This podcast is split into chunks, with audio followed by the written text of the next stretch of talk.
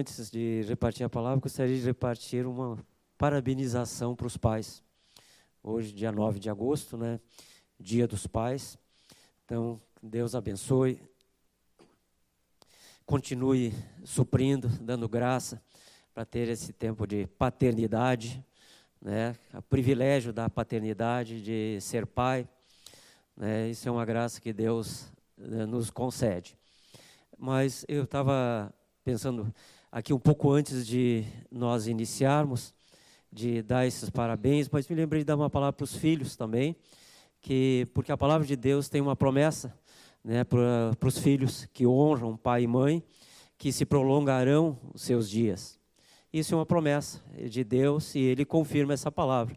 Então, que os filhos tenham essa oportunidade, não uma oportunidade comercial, mas uma oportunidade assim de vida, de, de estar honrando a vida do seu pai nesse dia. Aqueles que, como eu, não têm pai, né, mas nós conhecemos o nosso pai que está no céu. Deus gosta de ser chamado de pai, nosso pai e podemos estar honrando a Ele. Né? Não importa assim também a, os nossos pais terrenos, a palavra não diz se eles foram é, ausentes ou presentes, se eles são distantes ou são próximos, se não são perfeitos, com certeza, mas são pais. Deus colocou tudo que tinha no nosso DNA através deles também. Então, é hora dos filhos poderem lembrar disso e honrar os seus pais, honrando também a, a palavra de Deus. Mas, amém. Palavra uh, é essa, que Deus abençoe a cada um do, dos pais nesse dia. Mas eu gostaria de iniciar hoje recordando um pouquinho da palavra que nós tivemos oportunidade de compartilhar no dia 2 de maio. Estivemos aqui, eh, foi um primeiro, primeira reunião presencial, depois de um tempo de, de, de é, pausa, né, da, devido a, ao distanciamento, ao lockdown que, que foi efetivado aqui na, na região.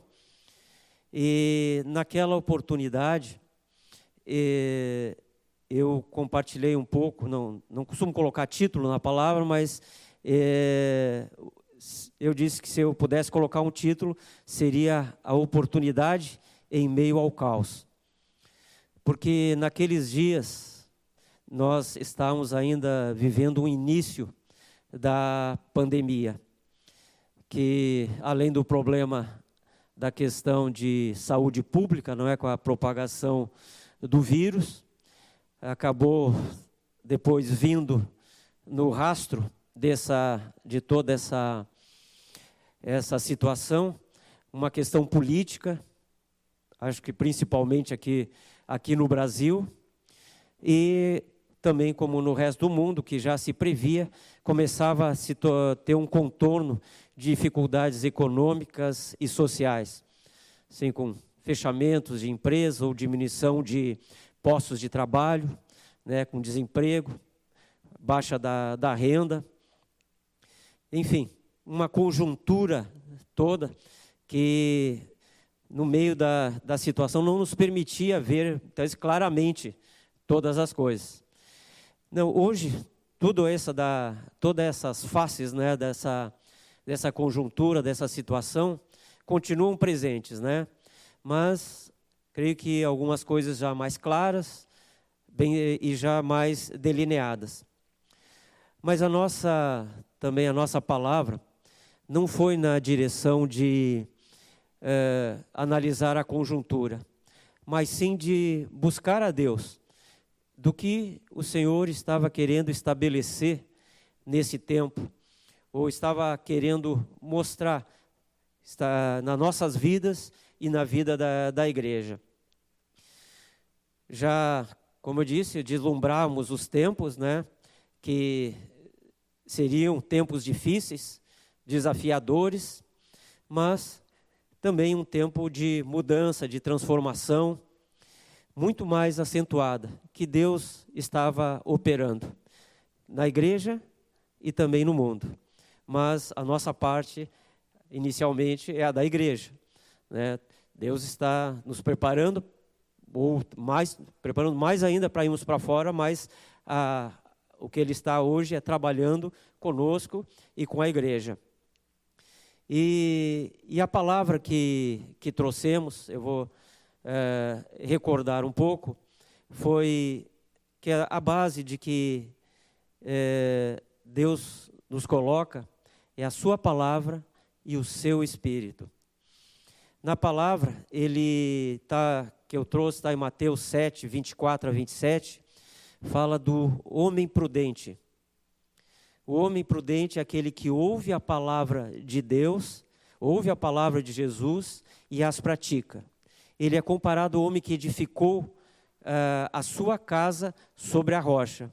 Vieram as catástrofes ou as dificuldades, mas a sua casa se manteve firme. Então, é termos prudência, ou sermos prudentes. A palavra chama de sermos, é, para sermos prudentes, em comparação a ser nécio ou insensato. Então, o homem prudente, mulher prudente é aquela que ouve a palavra e estabelece a sua vida, edifica a sua vida, a sua casa na palavra de Deus. Também, é, outro, outra passagem que trouxemos foi é, a parábola das dez virgens. Está em Mateus 25, de 1 a 13. A parábola das dez virgens conta que haviam cinco nécias e cinco prudentes. Quais as que são chamadas de prudentes ou sábias? São aquelas que, além de levarem as lâmpadas, elas tinham uma vasilha de óleo sobressalente. Elas previram isso, elas foram prudentes, porque elas levaram, elas se abasteceram de uma porção de óleo sobressalente, não só aquela que estava dentro da, da sua lâmpada. E o azeite é uma expressão da figura do Espírito Santo. Então, essas duas palavras nos levou a Efésios 5, de 15 a 19, que essa eu vou ler e recordar um pouco, porque diz assim: Portanto, vede prudentemente como andais, não como nécios, e sim como sábios, remindo o tempo, porque os dias são maus.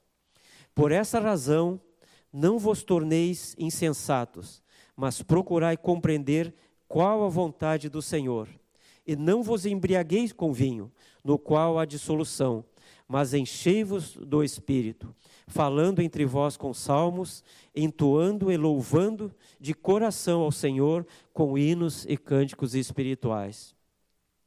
Então, primeiramente, vede prudentemente como andais, não como nécios, e sim como sábios. Novamente, a palavra nos chamando a ser prudentes, a ser sábios na maneira que nós vamos andar. E quanto mais nessas horas que são difíceis, porque logo em seguida ele diz: remindo o tempo, porque os dias são maus. Há outra expressão que diz que os dias são difíceis. E é justamente esse tempo que nós estamos vivendo. E aqui, quando fala em remir o tempo, também a palavra, em algumas traduções, é colocado como aproveitando as oportunidades. Literalmente é isso, aproveitando as oportunidades. Então, se nós quisermos ser prudentes, ser sábios, então nós vamos aproveitar as oportunidades, porque os dias são difíceis. Então, e aproveitando, e logo em seguida ele fala: não vos embriagueis com vinho, no qual há dissolução, mas enchei-vos do Espírito. E ele diz: procurai compreender qual a vontade do Senhor. Porque, apesar das circunstâncias que nós podemos estar vivendo, sozinhos, muitas vezes, ou afastados daquelas pessoas mais queridas, da nossa família, muitas vezes, e família de sangue, de filhos, de pais. É, Deus não está distante e não está parado. A obra dele nas nossas vidas não entrou em lockdown, não está havendo distanciamento. Bem pelo contrário, está próxima e ele continua a sua, a sua obra em nós. Ele continua nos fazendo aproveitar as oportunidades. Tá? E um detalhe na parábola das dez virgens que eu salientei é que diz que alguém deu um grito: Eis o noivo, saí ao seu encontro. Alguém gritou porque elas estavam adormecidas, estavam é, não, não estavam ligadas. Realmente a palavra fala adormecidas. Mas alguém deu um grito. Alguém deu um grito de alerta que acordou, que fizeram elas acordarem, todas. Então, esse grito que fala essa parábola, provavelmente fala do grito, o último grito que o Senhor vai dar antes da sua volta, nos avisando, avisando a sua igreja que ele está voltando. Esse provavelmente não seja ainda o último grito, mas não deixa de ser um grito que o Senhor está dando.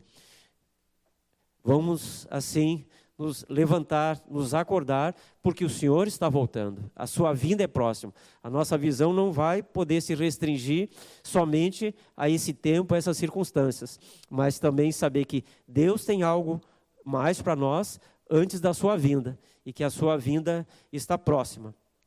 Então, esse é o grito de, de Deus.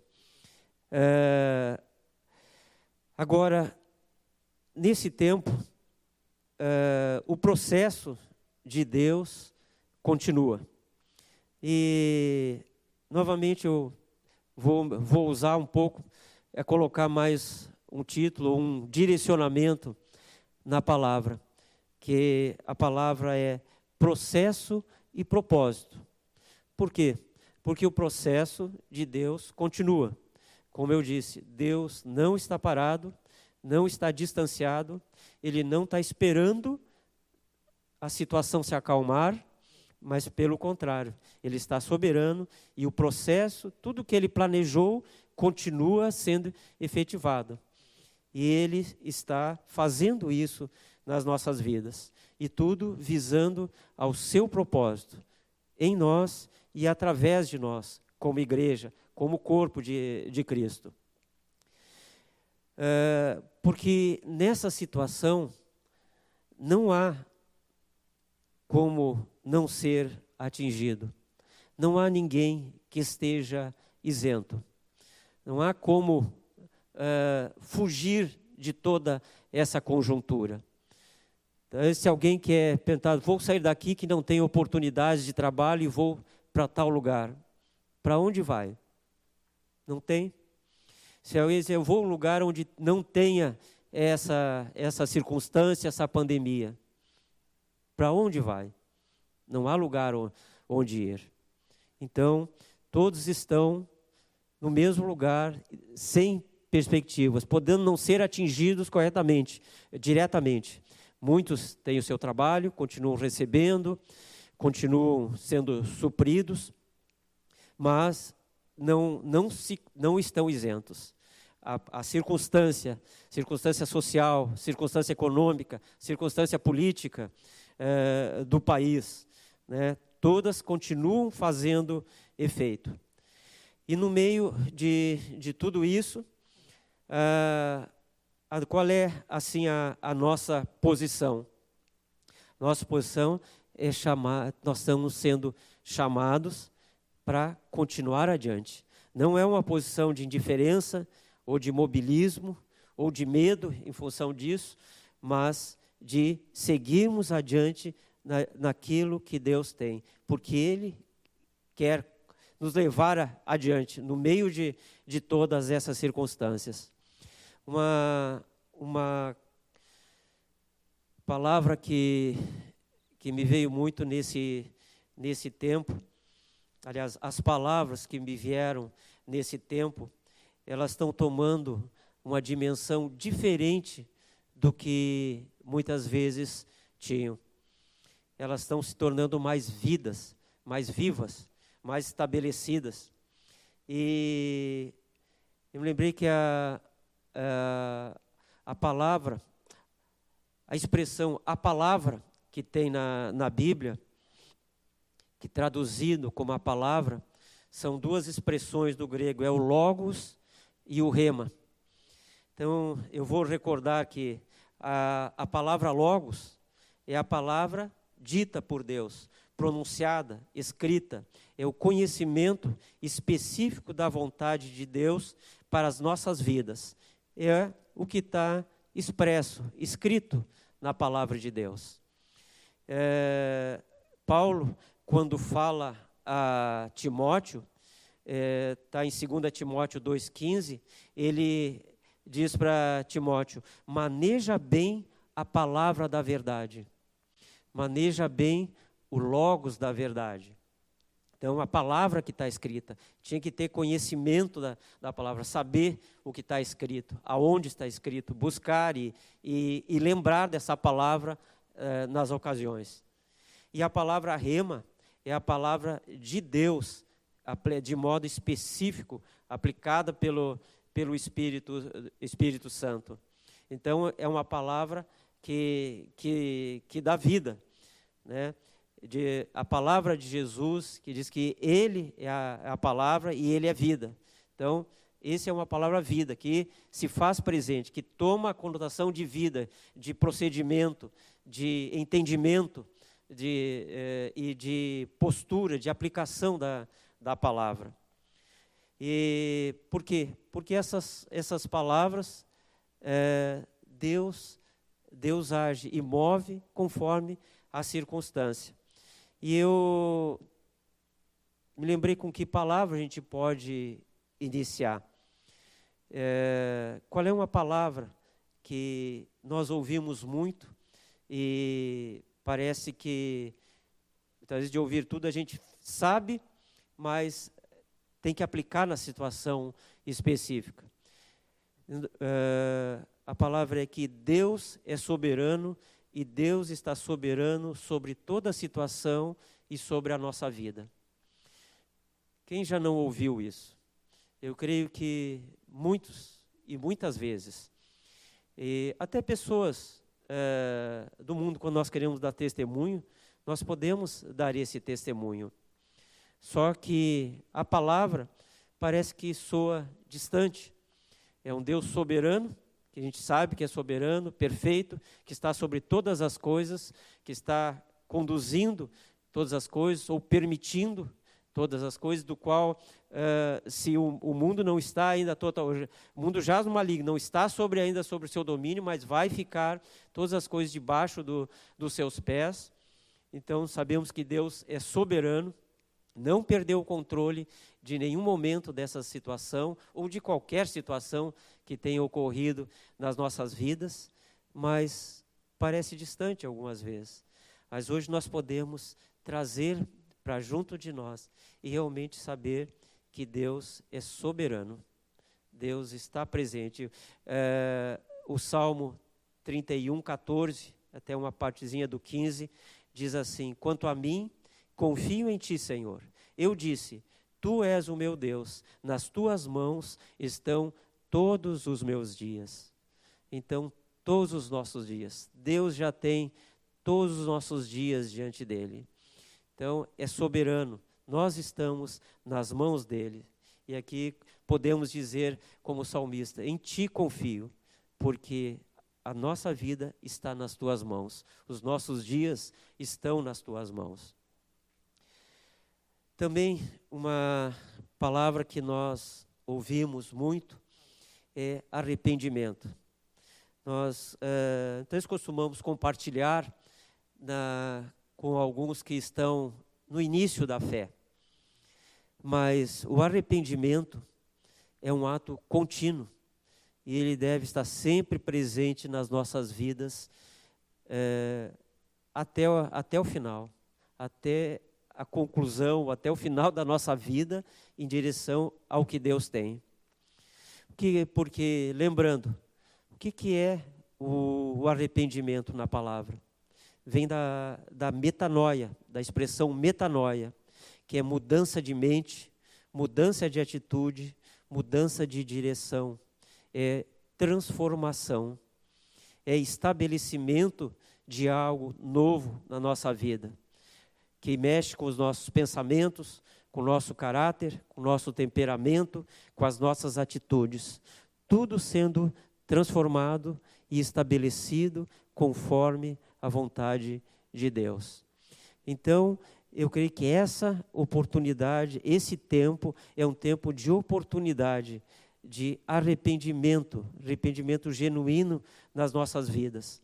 Mas continuar estabelecendo o que Deus tem em cima da Sua palavra. Lembrando do que é, eu citei agora há pouco. O homem prudente é aquele que constrói, que estabelece a sua casa em cima da rocha, que é Jesus, que ouve a palavra e a pratica, que ouve a palavra e a pratica. Então a palavra é praticada, é vida. Então é, esse é um processo de arrependimento. A nossa vida tem que continuamente ser estabelecida e uh, sobre sobre a rocha. As nossas bases continuam uh, se alargando. A nossa construção continua aumentando. Como, como Deus vai estabelecer mais nas nossas vidas se a, a, a base, a, o alicerce não está eh, sobre a rocha. Então, o arrependimento muda a nossa mente. Então, esse é um tempo de, de transformação. Texto que nós também já ouvimos muito, mas queremos trazer a, a recordação de Romanos 12, 2. E não vos conformeis com esse século, mas transformai-vos pela renovação da vossa mente, para que experimenteis qual seja a boa, agradável e perfeita vontade de Deus. Então, não vos conformeis com esse século, não tome a forma desse século, desse tempo, dessa situação, mas transformai-vos pela renovação da vossa mente. E nós vamos experimentar qual seja a boa, agradável e perfeita vontade de Deus para as nossas vidas. Porque eh, esse é um tempo que nós temos um tempo para pensar mais, para estar mais aquietados, né? Assim, Deus nos colocou num tempo mais aquietados. Eu sei, como disse, que alguns trabalham, têm seus afazeres, mas os compromissos, muitos compromissos, foram uh, dissolvidos nesse tempo, foram impedidos de, de acontecerem. Muitos encontros, muitos deslocamentos né, não estão acontecendo. Então, é um tempo de recolhimento, que tempo, mais tempo que Deus está, está nos dando. Mas para, como diz a palavra, Colossenses 3, 2 e 3, pensai nas coisas lá do alto, não as que são aqui da terra, porque morrestes e a vossa vida está oculta juntamente com Cristo. Então, pensai nas coisas lá do alto. Não vamos viver no mundo da lua, é claro, mas nós vamos pensar nas coisas de Deus, nas coisas que vêm lá, lá do alto. Porque Filipenses é, é, cita, irmãos, tudo que é verdadeiro, tudo que é respeitável, tudo que é justo, tudo que é puro, tudo que é amável, tudo que é de boa fama, se alguma virtude há e se algum louvor existe, seja isso o que ocupe o vosso pensamento. Então, esse é o pensamento lá do alto. O que é verdadeiro, o que é respeitável, justo, puro, amável, de boa fama, se há virtude, se há louvor, isso que ocupe. Não é um tempo próprio para nós estarmos substituindo os nossos pensamentos. Vemos aqueles que não são de Deus e substituirmos pela aqueles que são de Deus. Isso é arrependimento, faz parte do arrependimento, da mudança de mente, de uma mudança de direção, de uma transformação da, da nossa mente. É hora de, quem sabe, mudarmos os nossos hábitos, pensarmos é, em, em, outros hábitos. É, é um tempo de dedicarmos mais ao Senhor. E esse realmente é uma grande oportunidade. É, eu já ouvi testemunhos e eu posso dar também o meu testemunho de que como tem modificado o meu tempo de oração e de palavra. é uma caminhada. Eu sei que é uma caminhada, mas o Senhor está dando um tempo para nós avançarmos, nós orarmos mais, chegarmos mais na Sua presença e ouvirmos também mais dele. Também é um tempo de conhecermos mais a Sua palavra. É bom se dedicar. A palavra do Senhor é profunda. É, diz que a sabedoria de Deus é multiforme. Quantas formas, quantas facetas tem a sabedoria de Deus e que nós podemos, uh, nesse tempo, conhecer. Então, eu vejo que o processo de Deus continua. Então, é um processo de mais da presença dele e mais da nossa comunhão com ele. Então, é um processo, tudo isso englobando é um processo de arrependimento, mudança, transformação, mudança de direção. Mas é, Bom, dando continuidade aqui tá, ao que nós temos, eu não, não tinha, aliás, eu tinha muitas, uh, muitas uh, experiências da palavra que eu podia trazer. Uh, mas uh, o Senhor me colocou no coração que e é somente dessa que, que eu vou compartilhar. E como a palavra é rica, né, muitas coisas poderiam ser é, desprendidas do, do texto, mas nós vamos focar em algumas.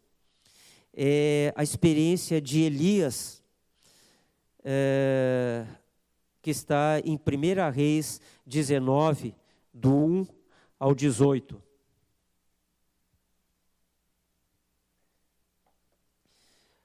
Aqui, ah, o profeta Elias, eu vou contextualizar, ele está saindo de uma situação, de uma grande luta que ele teve, mas uma grande vitória também. Ele era profeta em Israel e Deus levou a ele a desafiar é, 450 profetas pagãos que serviam ao rei Acabe de Israel, que era um rei idólatra é, junto com a sua esposa Jezabel. E ele teve uma grande vitória, Deus deu uma grande vitória, conduziu ele, mostrou e demonstrou o poder de Deus através dele, através daquela situação. E depois desse, dessa grande vitória, em que culminou que ele acabou matando os 450 profetas, é, idólatras, e ele foi ameaçado de morte pela esposa, pela esposa do rei. E diz a palavra que depois dessa, dessa ameaça, é, o, no texto de 1 Reis 19, 3, Elias levantou-se e para salvar a sua vida se foi e chegou a Berzebá que pertence a Judá, e ali deixou o seu moço. Então ele começou, depois dessa ameaça, a temer pela vida dele. Se apossou dele um, um espírito de medo, de temor. E apesar dele ter, há poucos dias, ter, é, ter provado e ter visto o poder de Deus, esse homem começou a temer pela própria vida e fugiu. Em outras palavras, ele entrou numa crise. E diz que ele deixou o, o ajudante dele numa cidade, e ele diz: oh, Tu fica aí, porque eu vou sozinho. Porque já estava na, na mente dele que ele queria ficar sozinho, se isolar. E, na verdade, como nós vamos ver, ele queria morrer. Então ele, nesse tempo, e como eu disse, foram poucos dias depois, o homem de ter provado e comprovado tudo que Deus tinha para a vida dele, fez o, todo esse tempo de ver assim e presenciar o poder de Deus, ele foi se apossado por um grande temor e medo, entrou em crise e queria morrer sozinho, isolado. Mas Aqui começa o que eu gostaria de salientar. vai ter a parte humana do profeta Elias, mas uh, eu queria dar o foco de como Deus provê as coisas na vida dos seus filhos em todo momento. Nesse tempo aqui começa um tempo de provisão de Deus. É, Deus, nessa hora, podia fazer muitas perguntas a Elias, como: Tu não viste já o que eu fiz? Tu está duvidando de mim agora, do que, que eu posso fazer? Podia questionar Elias de muitas maneiras, mas Deus não fez isso. E eu acho com muito amor, com muita misericórdia, muita docilidade até, é, Deus providenciou para ele um lugar de descanso e alimento. Diz ele que ele, depois deles ter andado um dia pelo deserto, ele encontrou um zimbro. Ele encontrou uma sombra no meio do deserto. Encontrou um lugar de descanso no meio do, de, do deserto. E ali ele se deitou e dormiu. Antes, como eu disse, ele ele deu algumas palavras, dizendo que ele não era melhor do que o, os pais dele e queria que Deus o levasse. Mas ele chegou nesse lugar de descanso, nesse lugar de repouso, o melhor que Deus podia providenciar para ele naquele desvio de rota que ele, que ele estava, daquela situação atípica, e ele se deitou no, no zimbro e dormiu. É o que ele queria fazer, dormir e morrer. Mas Deus continuou tratando dele. Não só providenciou um lugar de descanso, mas diz que um anjo chegou para ele e diz: Levanta-te e come. E quando ele olhou, deve ter olhado para o anjo, deve ter sentido o cheiro de pão novo. E ele olhou para o lado e tinha um pão cozido, recém-cozido, na, na pedra em brasa e uma botija de água fresca. Deus providenciou para ele o lugar de descanso e o suprimento, o seu sustento nesse tempo. E eu vejo aqui que em dois, esse sustento, em dois, em dois sentidos. Primeiro, que Deus tem dado o seu sustento às nossas vidas nesse tempo. Sustento material. Nós, no início da, dessa situação, o presbitério nos chamava assim a prestar muita atenção a se havia pessoas que iam ficar com muita necessidade, ou como é que estariam a, a perda de empregos, a dificuldade financeira. E eh, o presbitério solicitou a nós, diáconos. E nós vimos e começamos a pesquisar, mas nós notamos que Deus estava suprindo. Deus estava suprindo. Haviam algumas dificuldades que foram sanadas, mas de muitas maneiras Deus estava suprindo. Nós vimos assim um, uns irmãos sustentando o outro, aquele que tinha podendo, perdão, podendo uh, colaborar, cooperar com a vida do outro. Uh, vindo clientes, aqueles que tinham prestação de serviço, alguns clientes retornando. Então nós vimos e muito do sustento de Deus. E eu creio que quando nós tivermos oportunidade, vamos ver muitos testemunhos nessa dessa situação de sustento de, do Senhor. Cooperando, dando, dando sustento, não há realmente uma baixa da muitas vezes de faturamento ou até de salário, mas nós vimos o Senhor sustentando.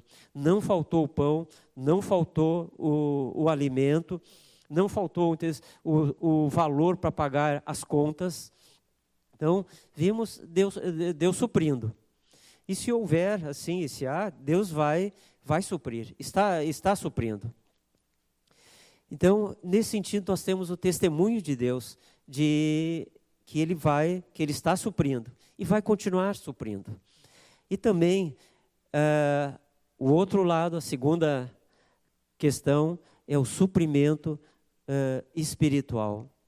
Porque o pão e a água nos falam justamente de Cristo, justamente da vida de Cristo.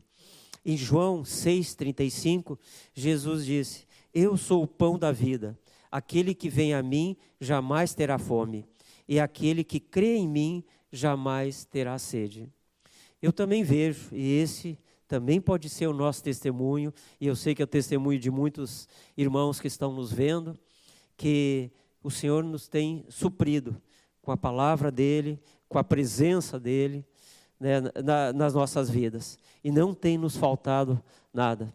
Não tem nos faltado sustento, não tem nos faltado palavra de consolo, não tem nos faltado palavra de exortação, não tem nos faltado palavra de exortação, porque tudo vem junto com Ele. Tudo vem junto com Ele. Então, quem tem a Cristo, tem o pão da vida, não vai ter fome, não vai estar ansioso por buscar alguma coisa diferente. E aquele que crê jamais terá sede, vai sempre ser suprido, vai, vai ter a, a sua vida sempre, sempre suprida em Jesus.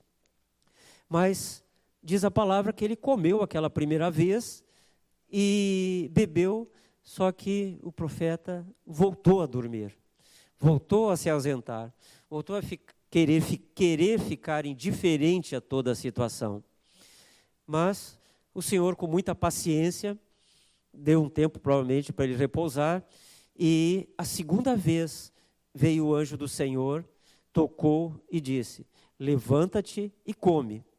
Mas agora ele, o anjo acrescentou: Porque o caminho te será sobremodo longo.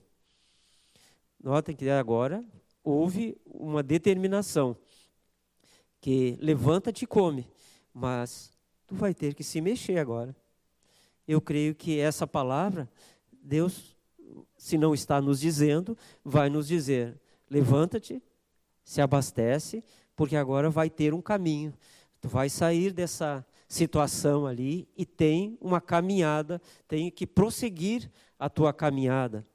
E vai ser longa a caminhada. Diz a palavra que ele levantou-se, comeu e bebeu, e com a força daquela comida caminhou 40 dias e 40 noites até Horebe, o monte de Deus.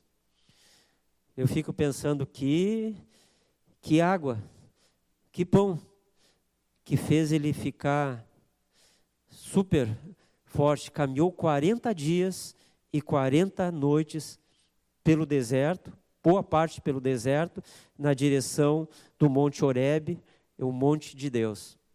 Ele estava, se não exatamente, estava em, em Berzebá, o próximo, onde ele tinha deixado o tinha deixado o, o servente dele, o auxiliar dele. Isso aí dá uma caminhada de uns 500 quilômetros aproximadamente. E ele caminhou 40 dias e 40 noites só com a graça, só com a força daquela água e daquele pão.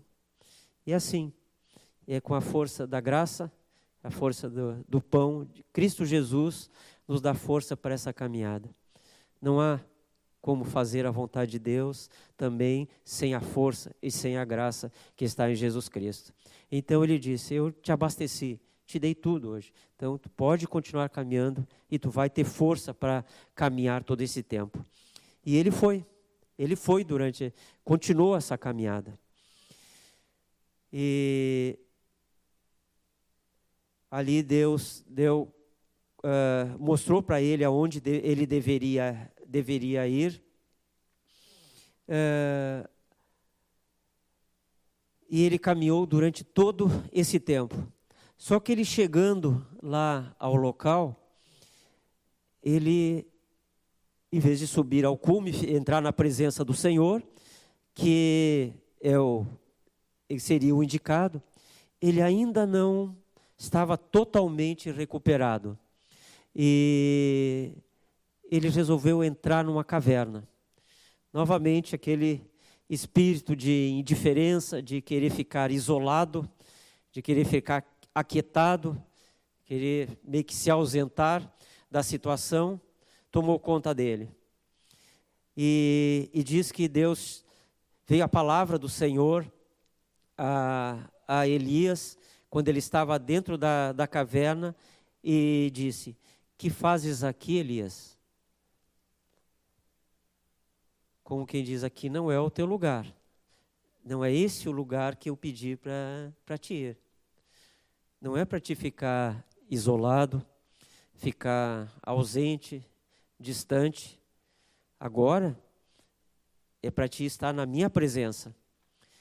E, mas o Elias ouve a pergunta e começa um pouco de tempo de lamúria, na verdade. Ele lançou a lamúria dele sobre o Senhor.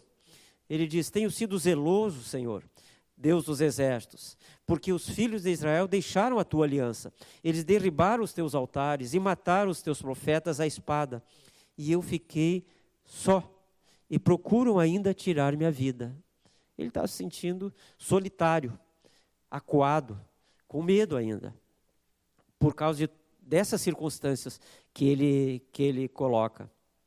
Mas Deus ouve o que ele fala e diz: Então agora tu sai e ponte nesse monte perante o Senhor.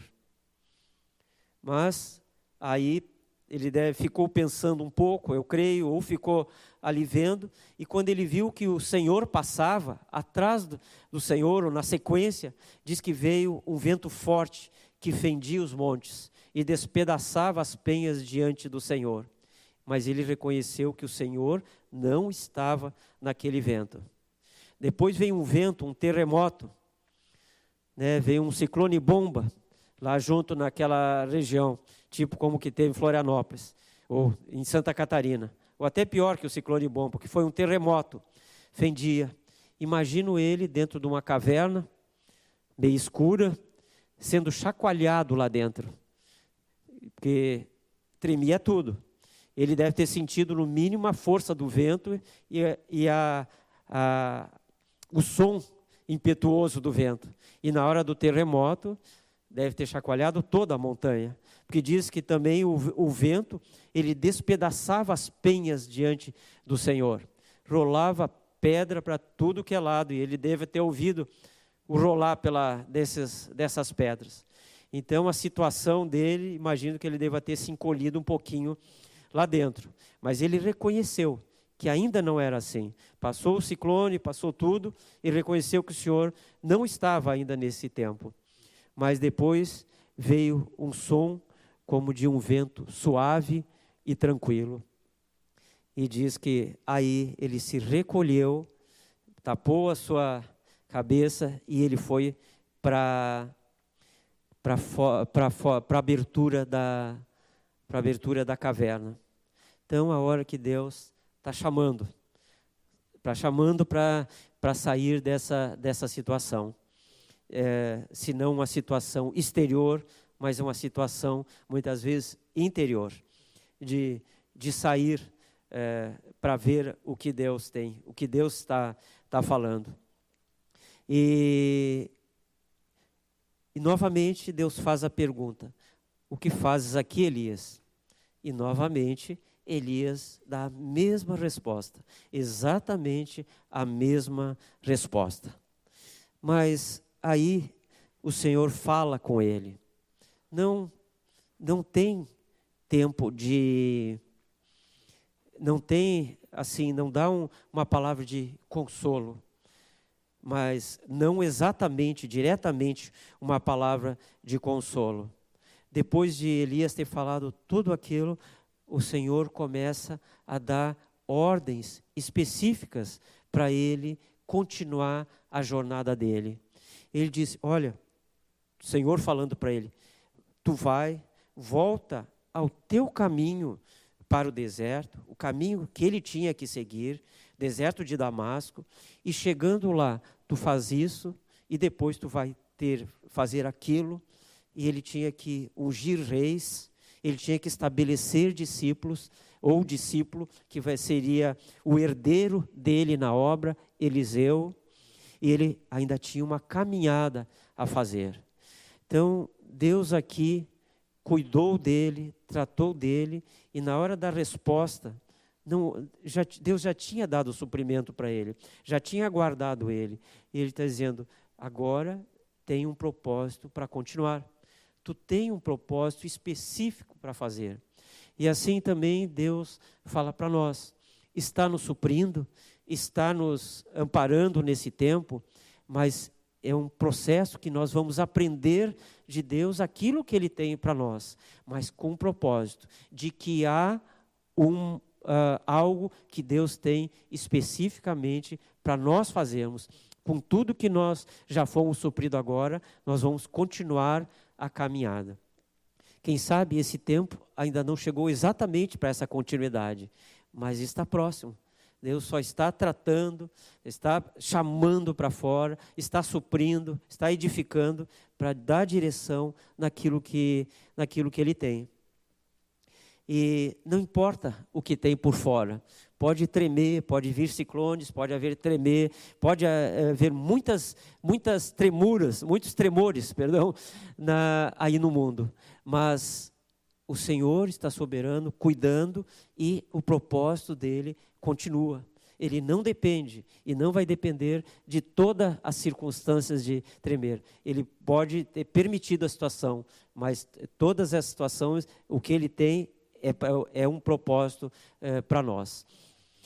Agora, é, uma outra coisa é, que Deus falou para ele, e agora eu vejo que Deus está falando assim conosco em termos de igreja, não só de congregação, mas de igreja, a igreja dele, no Brasil, no mundo. O profeta aqui pensava que estava sozinho, que ele diz: Eu fiquei só, os outros profetas foram todos mortos, não havia ninguém, só eu sobrei. E Deus disse para ele: Não, eu também conservei em Israel sete mil todos os joelhos que não se dobraram a Baal e toda a boca que não o beijou. Está em, é, no versículo é, 18 do capítulo 19 de, de Reis. Então Deus dizendo para ele: Tu não estás sozinho. Eu estou, eu preservei muita gente, muita gente. E agora também nessa nós podemos estar tá isolados, ou até muitas vezes no sentido um pouco sozinhos mas Deus está fazendo a sua obra em toda, toda a igreja.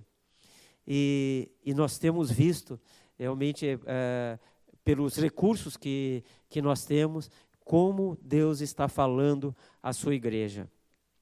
Assim, é, assim nós louvamos a Deus por todas as os recursos que tem nos dado, e esse agora que nós estamos falando é um deles, e a palavra hoje tem sido divulgada muito através das redes sociais, mas eu lembro que a igreja tem dois mil anos, aproximadamente, de existência, e o Espírito Santo conduziu uh, a igreja e edificou a igreja durante todo esse tempo e nunca dependeu de nenhum recurso extra. Em to todos os recursos que as épocas tiveram foram utilizados seja o tempo dos camelos, dos cavalos, das carroças, seja agora o tempo dos carros, dos aviões, da internet, todos os recursos para propagar.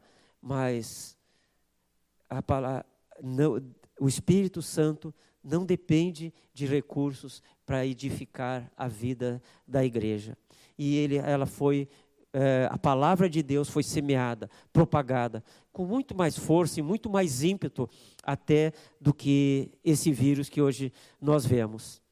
E eu creio que essa é uma das coisas que Deus tem. A sua palavra, o seu reino sendo estendido com muito mais ímpeto do que nós estamos vendo agora essa pandemia se, se alastrar. E, e, Deus está preparando, edificando a igreja. Ele não é só nós que estamos sendo, ou só alguns que estão sendo.